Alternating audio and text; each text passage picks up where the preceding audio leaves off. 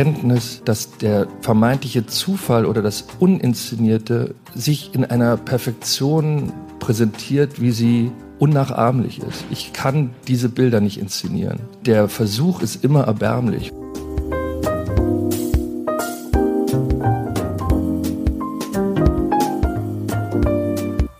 Hallo und herzlich willkommen im Sinneswandel-Podcast. Mein Name ist Marilena Behrens und ich freue mich, euch in der heutigen Episode zu begrüßen.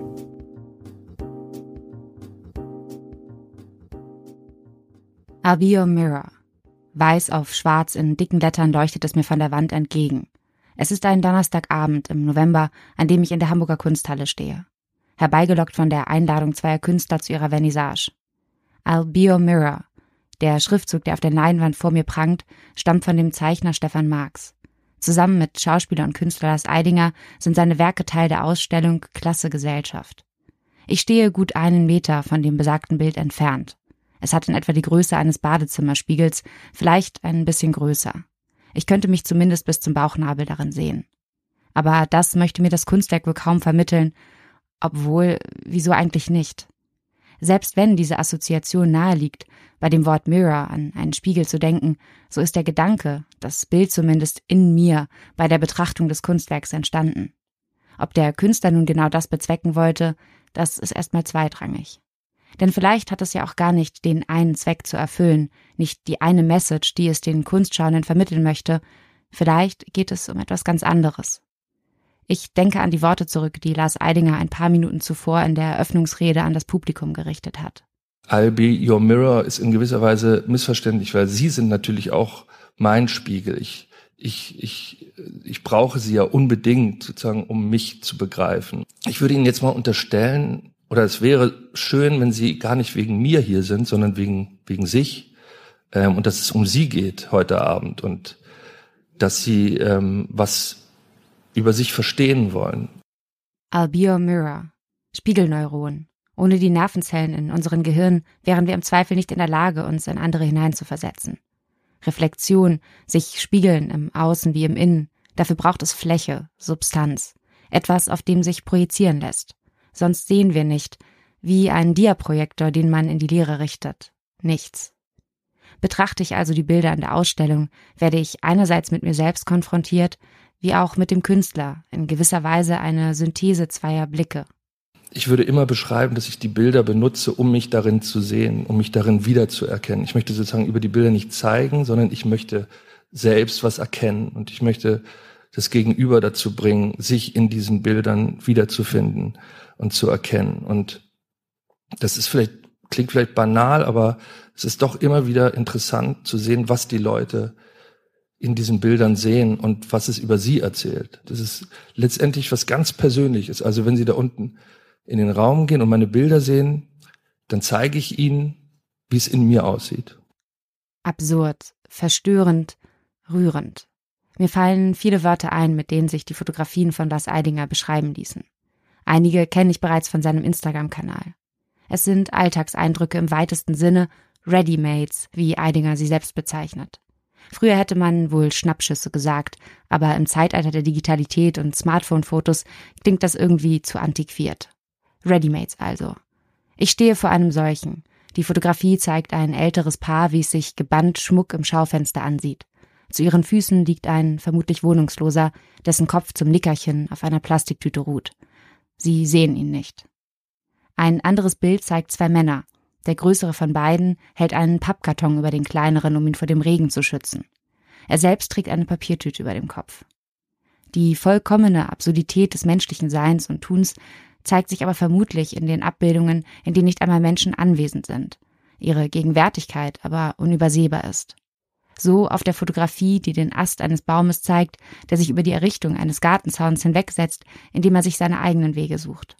Oder eine Treppe, die ins Nichts führt. Vollendete Gegenwart nennt Eidinger diese Reihe. Nicht, weil der Mensch in seinen Augen die Realität vervollkommnet, eher im Gegenteil. Die, die, die Erfahrung oder die Erkenntnis, dass der vermeintliche Zufall oder das Uninszenierte sich in einer Perfektion präsentiert, wie sie unnachahmlich ist. Ich kann diese Bilder nicht inszenieren. Und der Versuch ist immer erbärmlich. Und das das interessiert mich auch an den Bildern, wo keine Menschen zu sehen sind, weil man sieht, wie der Mensch versucht, was Natürliches, Kreatürliches zu imitieren und dabei so grandios scheitert. Äh, und, und auch in der Abwesenheit des Menschen begreife ich den Menschen. Also die Bilder, auf denen niemand zu sehen ist, sagen für mich teilweise mehr über die Menschheit aus als äh, Bilder, auf denen Leute abgebildet sind. Und da wären wir wieder bei der Konfrontation, dem Sehen und Gesehen werden. Der Blick des anderen formt meinen Leib in seiner Nacktheit, lässt ihn entstehen, modelliert ihn, bringt ihn hervor, wie er ist, sieht ihn, wie ich ihn nie sehen werde, schreibt Philosoph Jean-Paul Sartre in seinem Werk Das Sein und das Nichts. Weniger meinte er damit die Fotografie als vielmehr den tatsächlichen Blick des anderen, der mich spaltet, in Subjekt und Objekt zugleich, weil ich mich erst in jenem Moment der Betrachtung eines anderen selbst erkenne und im selben Augenblick zum Gegenstand der Betrachtung werde, der sich meiner eigenen Beurteilung entzieht. Aber auch hier zeigt sich das, wovon Eidinger spricht, wenn er von Menschen erzählt, die Kunst betrachten. Was sie darin sehen, sagt oft mehr über sie selbst aus als über das Objekt ihrer Betrachtung. Und gilt selbiges nicht auch, wenn wir Menschen beobachten? Sagt nicht unser Urteil, die Bewertung, die wir abgeben, mehr über uns aus, als über die Person, die in unser Blickfeld geraten ist? Es kann schmerzlich sein, von anderen gesehen zu werden. Vor allem, wenn das Urteil anders ausfällt als unser eigenes oder als wir es uns wünschen würden. Und doch liegt darin ein Potenzial verborgen.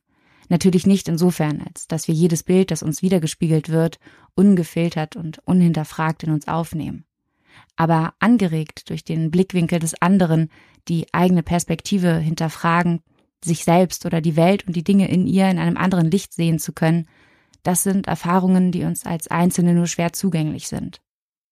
Dieses Verstehen und Begreifen und sich erkennen ist tatsächlich, glaube ich, die einzige Möglichkeit für den Menschen, sich weiterzuentwickeln.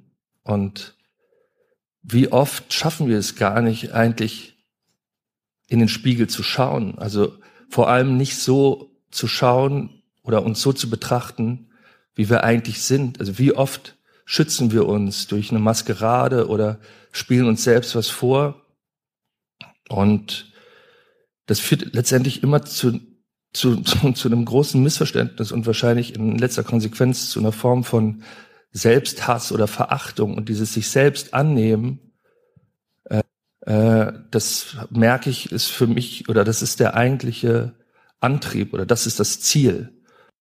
Es liegt also auch etwas Versöhnliches im Erkennen und Erkanntwerden. Wenn wir begreifen, dass wir nicht die Einzigen sind, die an Banalitäten scheitern, deren Probleme weltlich sind und deren Leben überhaupt ziemlich trivial ist. Vielleicht ist das auch einer der Gründe, weshalb wir uns so sehr nach Authentizität sehen weshalb wir gebannt Reality-Shows verfolgen und uns auf Instagram durch die Stories von Fremden und Freunden klicken, immer auf der Suche nach dem Ungefilterten, dem Alltäglichen, was dort in Wirklichkeit natürlich nicht zu finden ist. Und doch ziehen sie uns an, die sozialen Netzwerke, weil sie bedienen, wonach wir suchen. Bestätigung, weil wir sehen und gesehen werden. Plötzliche Einblicke in die Leben anderer Menschen erhalten, die uns eigentlich so fern scheinen. Wir ziehen Vergleiche, was natürlich nicht immer dienlich ist, vor allem wenn wir, außer dem teils inszenierten und kuratierten Alltag der Menschen dort, kaum etwas über sie wissen. Aber eben in jener Ambivalenz erkennt auch Eidinger die Schönheit für sich. Ich schöpfe immer aus dem Widerspruch. Der Satz von Brecht, die Widersprüche sind unsere Hoffnung, ist mein Credo. Und ich merke, dass im Widerspruch alles an Potenzial steckt, was man mit Talent für sich nutzbar machen kann. Und ein Begriff wie soziale Netzwerke ist ein klassisches Oxymoron. Es gibt keinen Ort, der asozialer ist als diese Netzwerke. Und trotzdem bin ich davon auch alles andere als fasziniert. Ich bin davon fasziniert angewidert und wahrscheinlich in letzter Konsequenz einfach nur hochgradig abhängig.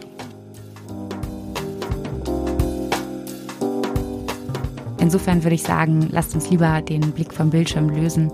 Manchmal muss man ja auch nicht alles sehen und gesehen haben. Außer vielleicht die Ausstellung Klasse Gesellschaft. Die lohnt es sich auf jeden Fall zu sehen. Und in den Shownotes findet ihr dazu alle weiteren Informationen, die ihr braucht. Wenn dieser kleine Impuls, äh, dieser ja, Gedankenausflug euch gefallen hat, dann freuen wir uns natürlich, wenn ihr die Episode teilt mit Freunden, Bekannten, Kollegen und natürlich noch mehr, wenn ihr uns als Fördermitglieder unterstützt. Das geht ganz einfach via Steady oder indem ihr uns einen Betrag eurer Wahl an paypal.me slash Sinneswandelpodcast schickt. Mein Name ist Marilena Behrens. Ich bedanke mich bei euch fürs Zuhören und sage bis bald im Sinneswandel Podcast.